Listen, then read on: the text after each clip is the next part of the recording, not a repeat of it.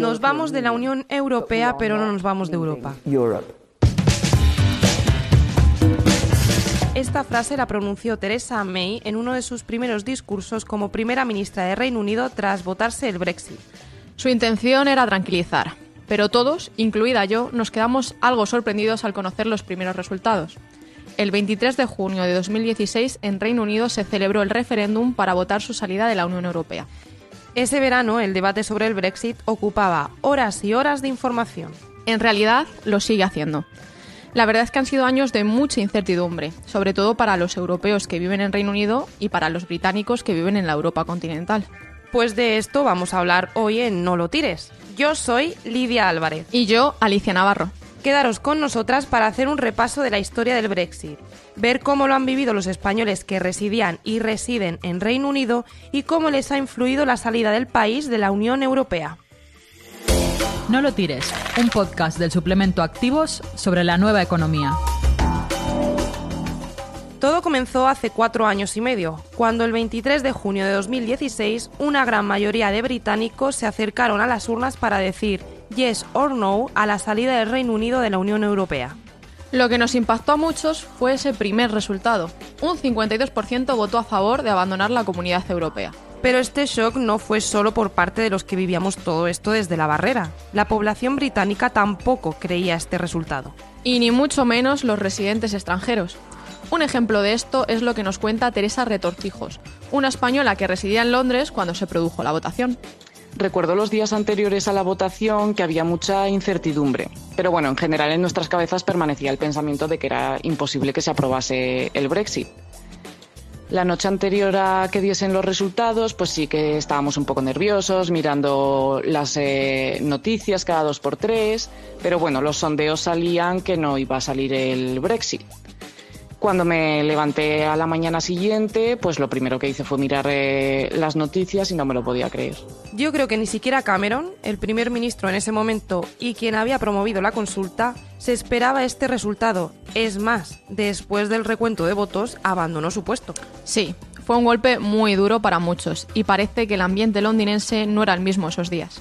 Recuerdo mm, ese día en el autobús de camino al trabajo que se sentía algo inexplicable Puede sonar raro, pero de verdad se sentía un silencio absoluto. Era como una tristeza generalizada. Cuando llegué al trabajo con el resto de mis compañeros, prácticamente todos extranjeros como yo, no dábamos eh, crédito. Y aún guardábamos una pequeña esperanza de que por mucho que hubiesen salido los votos a favor, que no se llegase a la aprobación del Brexit. Este fue el punto de partida de lo que iba a ser un largo camino de incertidumbre y negociaciones y de idas y venidas, Alicia, porque la fecha oficial para decir adiós al viejo continente era el 29 de marzo de 2019. Y no fue hasta el 31 de enero del año siguiente cuando los británicos abandonaron la Unión Europea. A partir de aquí se implantó un periodo transitorio hasta el 31 de diciembre de 2020, en el que se mantenían los derechos de los ciudadanos de la Unión Europea, incluido el de la libre circulación. Pero eso ha sido hace unos meses. ¿Y qué pasó a partir de entonces con toda la gente de fuera que vivía y trabajaba allí? La verdad es que nada. Todas aquellas personas que llegaron al Reino Unido antes del acuerdo pueden seguir sin ningún problema en el país. Bueno, en términos legales no habrá ninguna complicación, aunque sí es cierto que a muchos lo que les ha movido ha sido el corazón. La sensación de no ser muy bien recibida fue una de las razones por la que Teresa volvió a España en 2017, después de pasar más de cinco años en Londres. La verdad que influyeron muchos eh, factores en mi decisión de volver a España, pero es cierto que empecé a plantear eh, mi regreso una vez se aprobó el eh, Brexit. Yo al haber vivido más de cinco años en Londres podía conseguir la tarjeta de residente y prácticamente no me afectaba el Brexit. Pero no sé, era como que mi percepción hacia el Reino Unido había cambiado. Habían logrado que no me sintiese aceptada y era como que ya no quería vivir en ese sitio. Y bueno, un poco como rebeldía personal, el 28 de marzo del 2017 yo me volví a España justo un día antes de que firmasen el Brexit. Estás escuchando No lo tires, el podcast de activos sobre la nueva economía. Como bien ha dicho Teresa, los españoles que ya residían en Reino Unido antes de este 31 de diciembre pueden seguir con sus vidas. Eso sí, deben hacer algunos cambios en su residencia si quieren seguir de forma legal. Así es. El gobierno británico ha puesto a disposición de los residentes europeos un sistema de registro de ciudadanos para que cambien sus estatus de residencia. Si llevan al menos cinco años en el país de forma ininterrumpida, se les concederá el llamado estatus de asentado. Que por cierto no tienen por qué haber sido los últimos cinco años. También puedes solicitarlo si has residido con anterioridad en Reino Unido por ese periodo de tiempo. Efectivamente. En el caso de llevar menos tiempo, deberán solicitar el preasentado, que es de carácter temporal. Esto les permitirá seguir en el país y pedir el otro cuando pasen esos cinco años. Esta solicitud se podrá hacer hasta el 30 de junio de este año y si es aprobada se podrán realizar visitas sin ningún problema, si la COVID nos deja claro. Hombre, yo tengo la esperanza de que por esas fechas la situación esté mejor, ¿no? Ojalá, pero bueno, que nos desviamos del tema. Según los datos de las autoridades británicas, el pasado mes de noviembre ya eran casi 247.000 los españoles que se habían apuntado a este sistema de registro. Y una de estas personas es Isabel Bonifacio, madrileña que, a diferencia de nuestra anterior invitada Teresa, decidió quedarse a pesar del Brexit. El Brexit no ha supuesto mucho cambio para mí. Ah, lo único que he tenido que hacer es solicitar eh, el pre-settlement o el settlement scheme que trata de si llevas menos de 5 años en el país, eh, puedes aplicar por el pre-settlement y si llevas más, pues te darán el settlement, que significa que eres eh, apto para estar aquí eh, tanto como quieras. Isabel consideraba que seguía teniendo los mismos derechos y oportunidades que los demás oportunidades entre las que está la posibilidad de compaginar sus estudios universitarios con el trabajo, algo que según dice en España es bastante complicado. Para mí no es que Reino Unido sea mejor que España, eh, son países diferentes, funcionan de manera diferente. España ofrece cosas que Reino Unido no. Y depende de, cuáles sean tus prioridades o necesidades en el momento de, la vida en el que te encuentres. Ahora mismo eh, yo busco conseguir otro título académico y estoy aquí porque sé que aquí lo puedo lograr.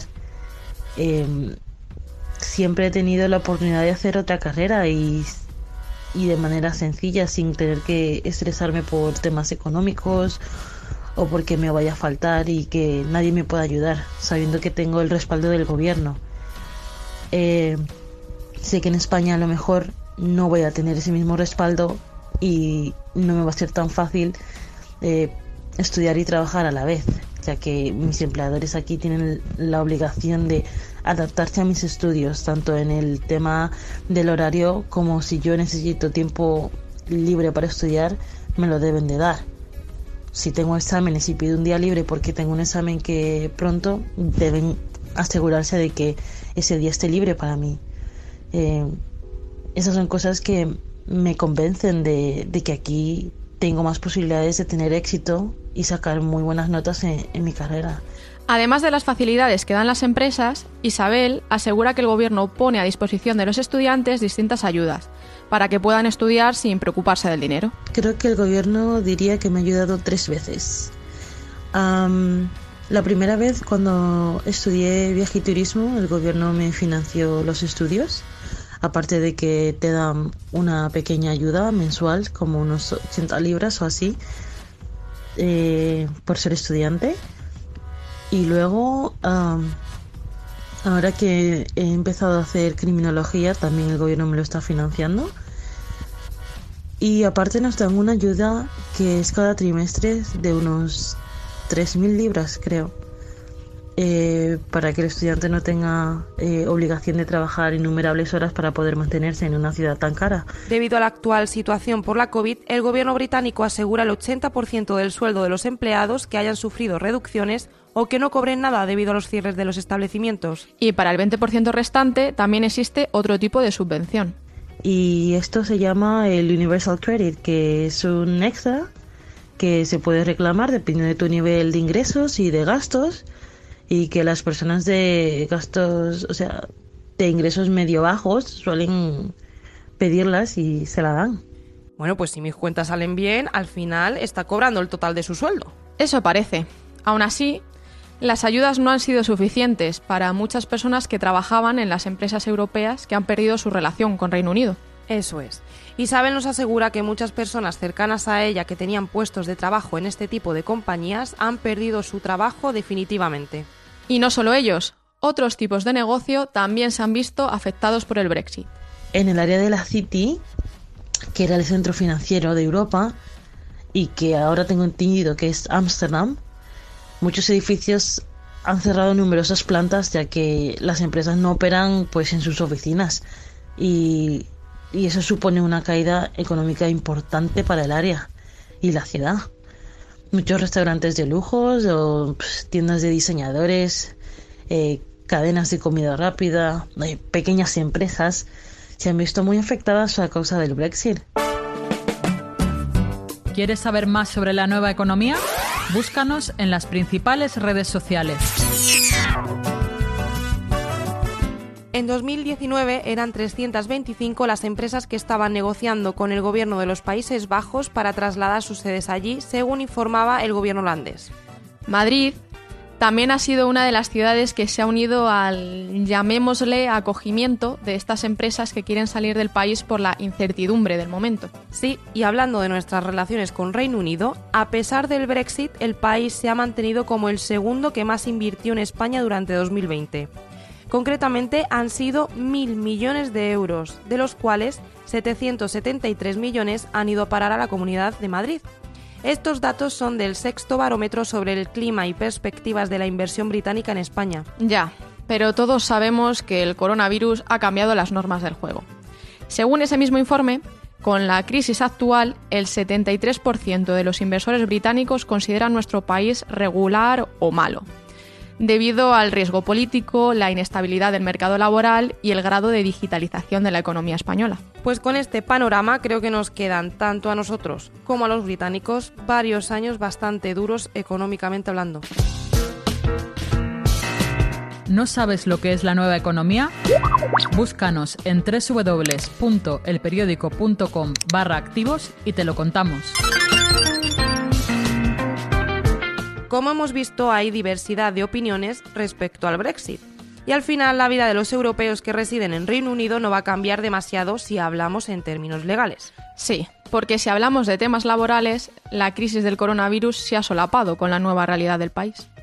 Eso es cierto, muchas empresas han decidido sacar sus sedes de Reino Unido por la incertidumbre que hay respecto a su salida de la Unión Europea y muchas otras han tenido que echar el cierre por la pandemia aunque parece que el gobierno británico está poniendo todos los medios para ayudar a la población más afectada a través de subvenciones. Sobre todo a los estudiantes, lo que se llama invertir en talento. Pero Lidia, ¿qué crees que pasaría si en España se nos diera la oportunidad de salir de la Unión Europea? Pues sinceramente, Alicia, yo no me voy a meter en esos jardines. Pero os invito a todos vosotros a que nos contéis qué creéis que podría suceder si algo así ocurriese. Lo podéis hacer a través de nuestras redes sociales buscándonos como arroba activos barra baja EPC. Además, no os perdáis todo lo que vamos publicando en www.elperiódico.com barra activos sobre estas y otras cuestiones. Muchas gracias por escucharnos una vez más. Os esperamos la próxima semana. Hasta la semana que viene.